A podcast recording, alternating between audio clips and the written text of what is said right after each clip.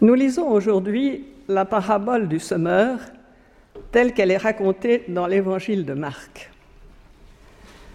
Jésus se remit à enseigner au bord de la mer.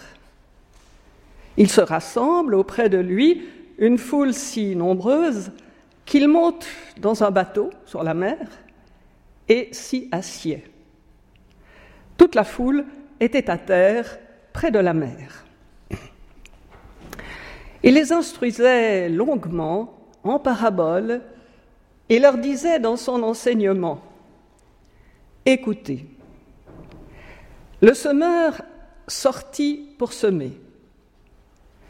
Comme il semait, une partie de la semence tomba le long du chemin.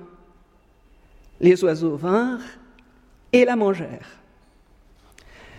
Une autre partie tomba dans un endroit pierreux où elle n'avait pas beaucoup de terre. Elle leva aussitôt parce que la terre n'était pas profonde. Mais quand le soleil se leva, elle fut brûlée et elle se dessécha, faute de racines. Une autre partie tomba parmi les épines. Les épines montèrent et l'étouffèrent, et elle ne donna pas de fruits. D'autres grains tombèrent dans la bonne terre. Montant et croissant, ils finirent par donner du fruit. L'un rapporta trente, un autre soixante, un autre cent. Et il disait, Celui qui a des oreilles pour entendre, qu'il entende. Lorsqu'il fut à l'écart, ceux qui l'entouraient, avec les douze, se mirent à l'interroger sur les paraboles. Il leur disait,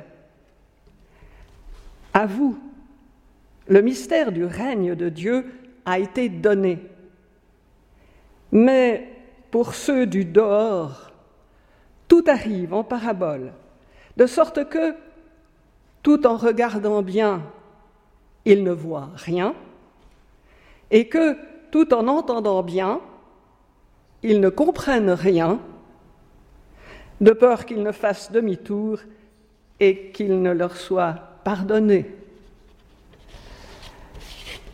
Il leur dit encore, vous ne saisissez pas cette parabole. Comment donc pourrez-vous comprendre toutes les paraboles? Le semeur sème la parole. Ceux qui sont le long du chemin, ce sont ceux en qui la parole est semée, mais à peine l'ont-ils entendu que le Satan vient enlever la parole qui a été semée en eux. Quant à ceux qui ont été ensemencés dans les endroits pierreux, ce sont ceux qui, lorsqu'ils entendent la parole, la reçoivent aussitôt avec joie, mais ils n'ont pas de racines en eux-mêmes. Ils ne tiennent qu'un temps. Sitôt que survient la détresse ou la persécution à cause de la parole, c'est pour eux une cause de chute. D'autres ont été ensemencés parmi les épines. Ce sont ceux qui entendent la parole, mais les inquiétudes du monde, l'attrait trompeur des richesses et l'intrusion des autres désirs étouffent la parole et elle devient stérile. D'autres ont été ensemencés dans la bonne terre. Ce sont ceux qui entendent la parole, l'accueillent et portent du fruit. L'un trente, un autre soixante, un autre cent.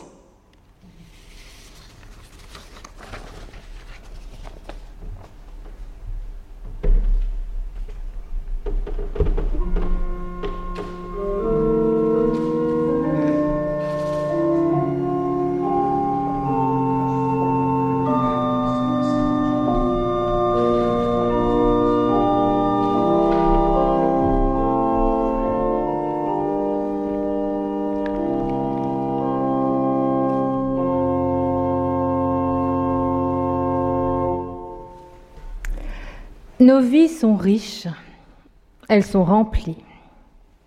Pour certains d'entre nous, le parcours jusqu'ici a été plutôt facile. D'autres ont vécu des moments plus durs, des crises marquantes et éprouvantes. Et si nous ne sommes pas égaux face aux aléas de la vie, nous sommes toutes et tous des êtres complexes, vivant des expériences qui nous forgent et qui nous transforment, des expériences qui nous construisent. Et notre histoire familiale, nos choix professionnels, comme nos choix amoureux, ont fait de nous ce que nous sommes aujourd'hui. Ces choix nous ont construits. Mais aujourd'hui, la parabole que nous avons lue nous parle de ce qui peut nous déconstruire. Il est en effet ici question de l'écoute d'une parole qui est autre que la nôtre. Une parole qui nous invite à une véritable écoute. Une écoute qui peut nous permettre de remettre en cause ce qui semble évident, donné, écrit d'avance. Vous le savez, les textes bibliques s'adressent à des êtres en devenir. Ils s'adressent à ce qui est en nous encore en germe, à ce qui en nous demande encore à éclore. L'écriture ne se tient pas du côté du passé, elle ne se tient pas du côté du devoir et du prévisible. Pour obéir aux règles que l'on s'est fixées ou pour rester dans notre zone de confort, nous n'avons absolument pas besoin des textes bibliques. Nous faisons cela très bien tout seuls. Les textes bibliques portent une parole de libération, de rédemption. Et cette parole est comme un souffle qui traverse nos vies et qui échappe à ce qui devrait être, à ce qui ne nous surprend plus. Et parfois, nous écoutons cette parole. Et alors, il est possible de sortir de ce qui semble inéluctable, de ce qui semble écrit d'avance. Et nous entendons alors l'appel, l'élan, le mouvement de ce qui en nous, autour de nous, cherche à se dire et à prendre enfin forme. Mais souvent nous n'en voulons pas, par peur. Il vaut mieux tout contrôler, il vaut mieux programmer sa vie, et il vaut mieux mettre finalement sous cloche ce désir profond qui nous habite. Ainsi, aucune surprise, aucun accroc, et on ne surprendra personne. On ne dérangera pas l'ordre établi. C'est beaucoup plus prudent. Jésus n'était pas prudent. Il n'était pas prévisible. Il surgit dans le désert, il surprend par sa manière d'être, il dérange l'ordre établi. Et en faisant cela, eh bien, il bouleverse les consciences, il provoque la réflexion, il touche les cœurs et il offre à ses auditeurs une nouvelle manière de vivre. Il annonce l'Évangile, sa puissance de rédemption. Et il ne met pas ainsi ses auditeurs sous une forme de dépendance, il les met dans la posture de l'écoute. Il leur fait entendre que les choses, oui, les choses peuvent être autrement qu'elles ne sont. Et il parle d'un autre royaume, d'un autre règne. Il parle de ce qui ne se voit pas, de ce qui n'est pas encore advenu, mais qui travaille les cœurs. Et il ouvre ainsi des chemins de guérison, de réconciliation et d'éveil. Ainsi, se laisser encore interpeller par l'Évangile aujourd'hui, c'est laisser advenir l'inespéré et l'incroyable, et c'est croire à l'impossible. C'est se mettre en route au nom de la foi, au nom de la confiance en Dieu et en la vie. Cette confiance qui est plus forte que tout ce qui pourrait l'entamer, l'ébranler, la détruire. Croire en Dieu, en cette parole, c'est essayer de vivre chaque jour de cette confiance et ce, même à l'épreuve du temps et des échecs. La parabole du semeur est une parabole de l'échec. Elle nous raconte comment cette parole de confiance échoue à rencontrer ses auditeurs, comment l'utopie, comment la folle espérance, comment le dynamisme qui sont en germe dans les paroles de Jésus tombent à plat, sont étouffés, sont négligés. Cette parole est située au début d'un chapitre où il est question de l'enseignement de Jésus. Et elle nous rappelle d'entrée de jeu, de jeu que son enseignement est marqué du sceau de l'échec. Même Jésus est un pasteur qui a connu l'échec de sa prédication. Dans le cadre de l'Église primitive et de sa dynamique missionnaire, n'est-il pas fondamental justement dans ce texte de redire ce qui est de l'ordre de l'évidence, mais que nous oublions souvent? Toutes les terres ne sont pas fécondes, les graines ne deviennent pas toujours des plantes, et il ne suffit pas d'avoir des oreilles pour que résonne en soi la parole de Dieu. Vous l'avez entendu, cette parabole est insérée entre deux exhortations à l'écoute. Au verset 3, écoutez. Puis le semeur partit. Écoutez. Verset 9, que celui qui a des oreilles entende. Ainsi, cette parabole vient questionner notre capacité d'écoute. Elle nous met face à notre faculté d'entendre ou pas une parole autre. Une parole qui ici prend la forme d'une parabole, d'une comparaison. Une parole donc dont la forme littéraire même peut être un obstacle à notre compréhension. Vous l'avez entendu, entre l'histoire de, entre la parabole et l'explication que Jésus donne de la parabole, les versets 10 à 12 sont ici comme une mise en abîme des conditions de réception de l'enseignement de Jésus. Et Jésus explique aux disciples ceci, dont je vous relis ces versets. Lorsqu'il fut à l'écart, ceux qui l'entouraient avec les douze se mirent à l'interroger sur les paraboles. Il leur disait À vous, le mystère du règne de Dieu a été donné, mais pour ceux du dehors, tout arrive en parabole, de sorte que tout en regardant bien, ils ne voient rien, et que tout en entendant bien, ils ne comprennent rien, de peur qu'ils ne fassent demi-tour et qu'il ne leur soit pardonné. Alors, je me permettrai de ne pas actualiser de façon littérale ce passage, qui exclut quand même beaucoup de gens euh, de la possibilité de recevoir le pardon et de comprendre l'enseignement de Jésus, mais nous pouvons essayer de, comprendre pourquoi ces paroles arrivent ici et quel est le contexte de rédaction de ces paroles. Jésus cite ici des versets d'Ésaïe 6. Et on entend dans ces mots une pointe polémique absolument évidente. Pour l'exégète Elian Cuvillier, eh bien, ce passage proviendrait probablement des cercles apocalyptiques. Et dans ce cadre, il s'agit donc d'une déclaration affirmant que les révélations eschatologiques sont réservées à des élus choisis. Donc, climat de fin des temps, et finalement, ben voilà, Jésus prononce des paroles un peu ésotériques que seuls les élus peuvent comprendre. Autre explication donnée cette fois-ci par Étienne Trocmé, un autre exégète protestant lui aussi. Eh bien, ces versets pourraient être interprétés comme une pique de l'auteur de Marc contre la famille de Jésus. Il y avait une polémique avec Jacques et puis la famille euh, de Jésus durant euh, les premiers temps de l'Église. Donc là, c'est une manière de dire que finalement la famille de Jésus ne comprend absolument rien à son enseignement.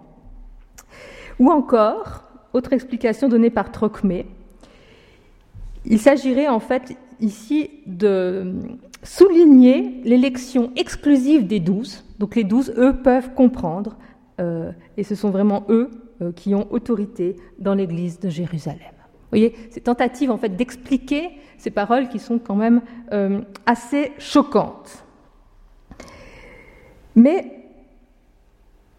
ce qui est intéressant, c'est que ce passage assume le fait qu'il y a en effet échec partiel de la prédication de l'Évangile. Certaines personnes n'y comprennent rien. Et finalement, nous sommes confrontés ici à un mystère. Pourquoi cette parole prend-elle ou pas? Pourquoi certains sont capables de l'accueillir, de la comprendre, et d'autres pas? Et pourquoi nous sommes-nous capables parfois d'être totalement touchés par cette parole et d'autres fois complètement hermétiques aux mots qui nous sont prêchés Ce qui me semble intéressant ici, c'est que le langage des paraboles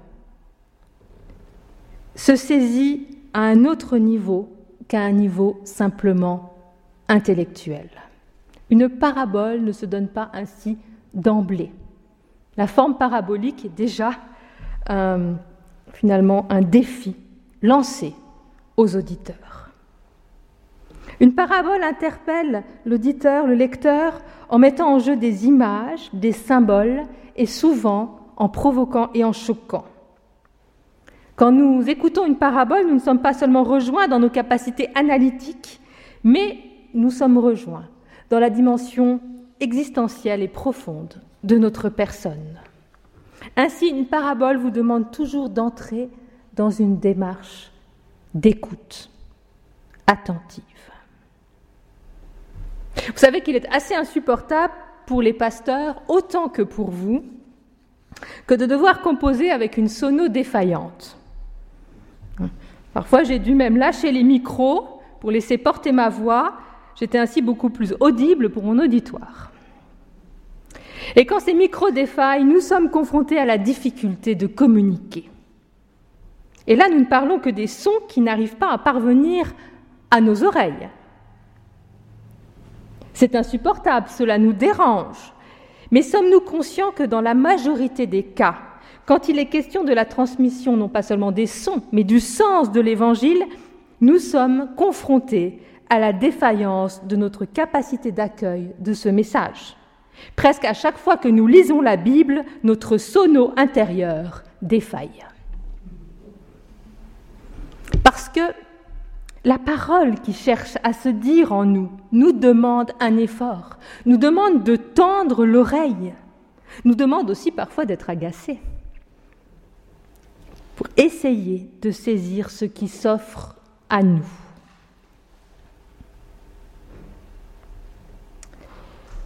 Une personne qui prêche ou qui transmet les paroles de la Bible, alors au-delà d'une solide formation théologique, doit aussi faire un autre effort, c'est entrer dans la posture d'écoute du disciple c'est-à-dire accepter de se laisser enseigner par le texte, écouter ce qu'il ou elle s'apprête à transmettre et à expliquer. On se prêche toujours en premier lieu à soi-même.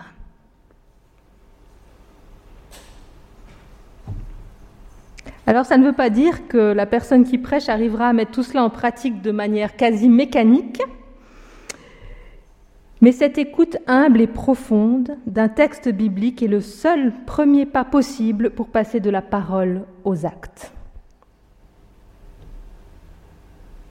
Pour ceux qui souhaitent entendre cette parole,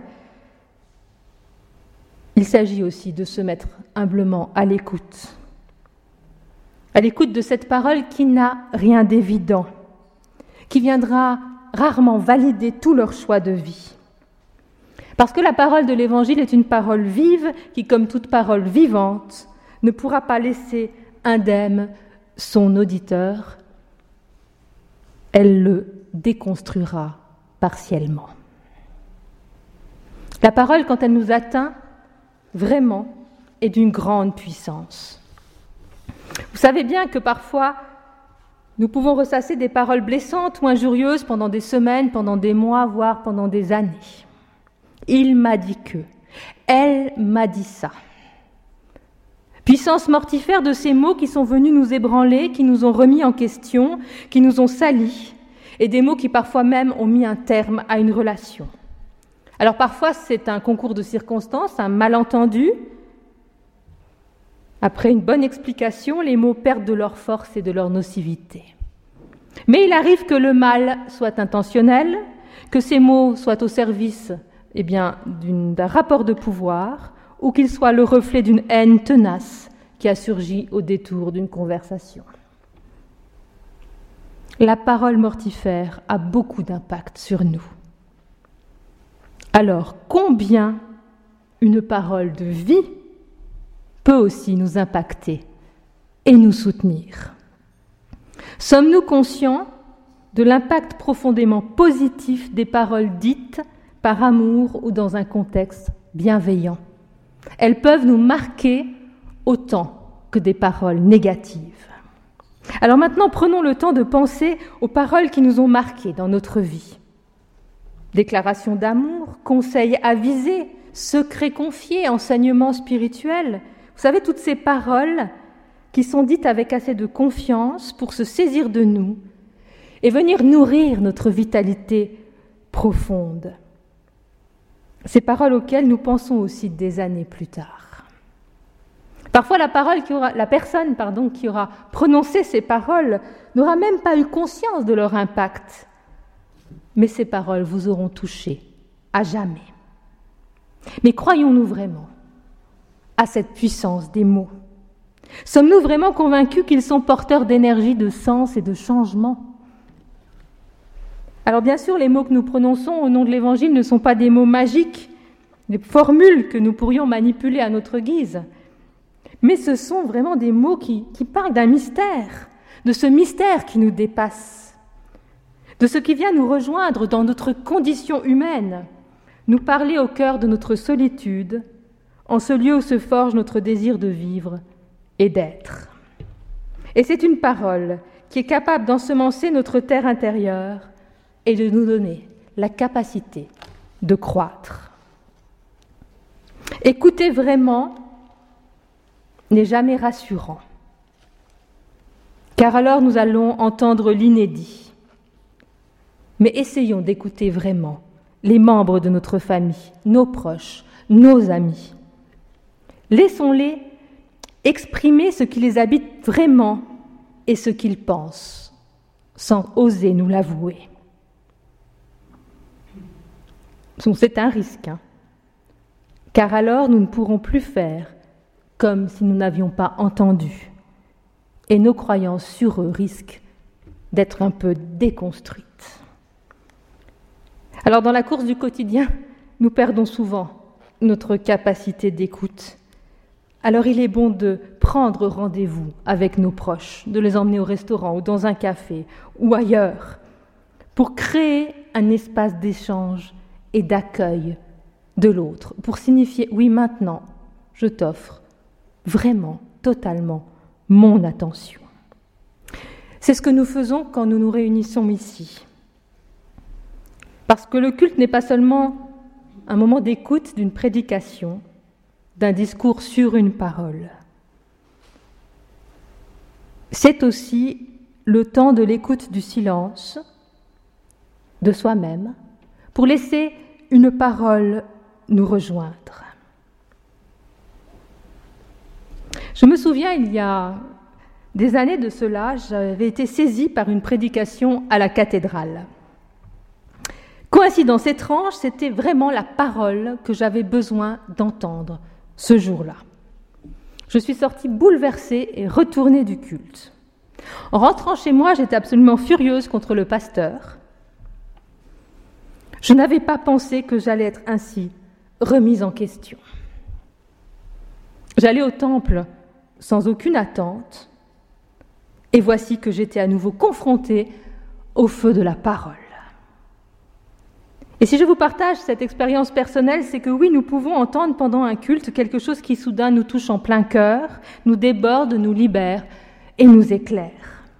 Mais ceci ne va pas dépendre seulement des qualités oratoires du pasteur ou de la pasteur, ou même de notre désir, vous savez, d'entendre une parole forte, d'avoir enfin une réponse. Il y a un temps pour chaque parole. Et parfois, la réponse se fait attendre pendant des années. La seule chose que nous pouvons faire est de travailler sur notre disponibilité intérieure. Un ami me racontait qu'à chaque fois qu'il allait rencontrer quelqu'un, il prenait toujours le temps de se préparer intérieurement à la rencontre. C'est un très bon exemple à suivre. Prenez toujours quelques minutes avant d'aller rencontrer quelqu'un. Cela vous permettra de lâcher vos préoccupations d'avant ou d'après votre rendez-vous, de vous recentrer et d'être vraiment avec l'autre. Ainsi, nous pourrons vraiment écouter. Ainsi, à nous, il appartient d'être une terre d'accueil, de creuser en nous l'espace d'une écoute. Et parfois, à force de disponibilité, de temps, de patience, nous sommes enfin saisis par une conviction intime. Une situation s'éclaire et la possibilité d'une autre manière de vivre s'ouvre à nous. Nos oreilles se sont ouvertes. Une parole nous a rejointes. Alors dans la parabole, vous l'avez entendu, la bonne terre, image, la personne qui est capable d'entendre et d'accueillir, la bonne terre est hyper fertile. Hein. Et nous sommes dans l'exagération ici, bien sûr, dans l'excès. Mais c'est la même chose dans nos vies. Ce qui marche nous déborde, ce qui entre vraiment dans une dynamique de croissance nous étonne. Et la puissance de vie qui explose enfin en soi ou dans un projet ne passe pas inaperçue. La puissance d'une parole reçue se voit et s'entend. Ainsi, un lieu d'église qui n'est plus en croissance est un lieu qui finalement est certainement devenu sourd. Sourd à cette parole qu'il est censé porter et écouter. Nos paroisses vivent une période délicate depuis quelques années. Bénévoles, pasteurs s'activent pour maintenir l'existant, mais nous n'avons que trop peu de force pour accompagner une dynamique de croissance. Et sans, changement, nous courons le risque, celui de vivoter le risque de passer à côté de ce que nous pouvons encore faire pour être fidèles à cette parole qui ce matin encore nous rassemble. Alors dans les mois qui viennent, est-ce que nous avons envie de nous battre, vous savez, entre d'un côté ceux qui sont pour le projet de fusion et ceux qui sont contre?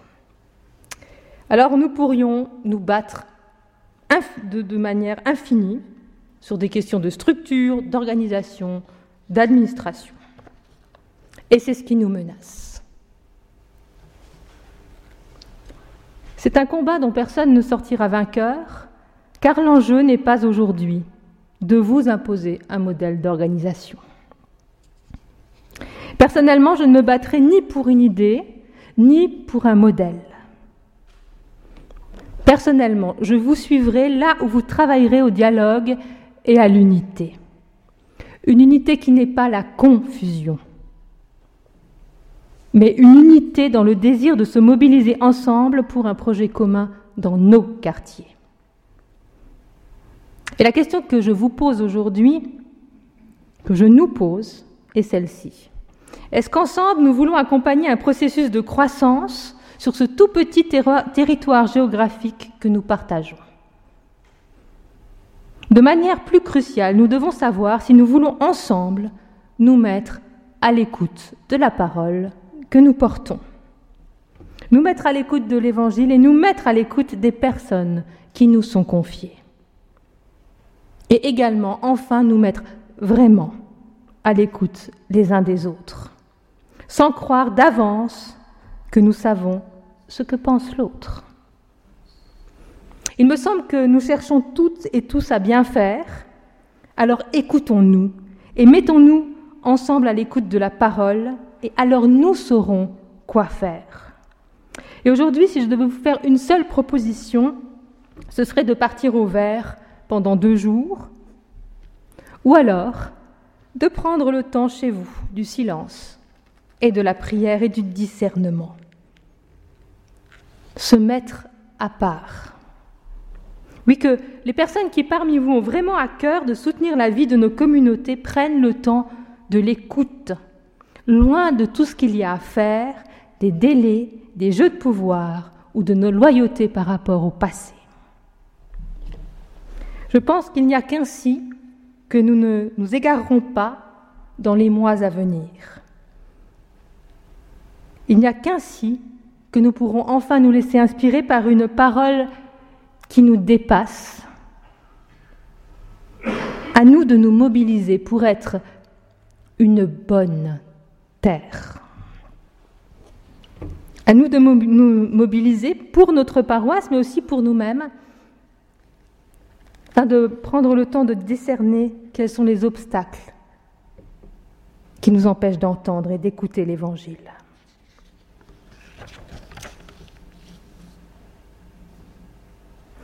Cette parabole, il y a à peine à la commenter. Je vous rappelle les trois obstacles principaux à une écoute profonde. Premier terrain, vous voyez, le sol est si dur que la graine ne peut y entrer. Les oiseaux la mangent. Ça, c'est l'écoute en surface, quand on ne se laisse pas toucher, quand on ne prend pas une parole pour soi, et qu'on se dit finalement, aujourd'hui, cela ne me concerne pas. Ensuite, deuxième obstacle, c'est la réception avec enthousiasme. C'est une écoute d'un moment. Mais il n'y a pas de racine. Cette parole ne s'ancre pas en nous en profondeur.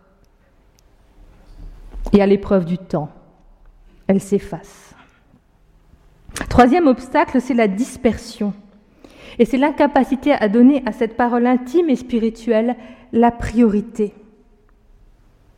Cette intuition que nous avons enfin touché à quelque chose d'essentiel, qui nous parle de notre vie, du sens de notre vie, est à nouveau étouffée par des désirs secondaires qui prennent le pas sur elle. Et très vite, nous jouissons de la vie en étant esclaves de nos passions et en lâchant cette liberté intérieure qui nous a été offerte. Alors finalement, eh bien, être une bonne terre, c'est écouter, accueillir la parole, s'alléger des forces de dispersion, et c'est accepter d'entrer dans le silence et l'intériorité.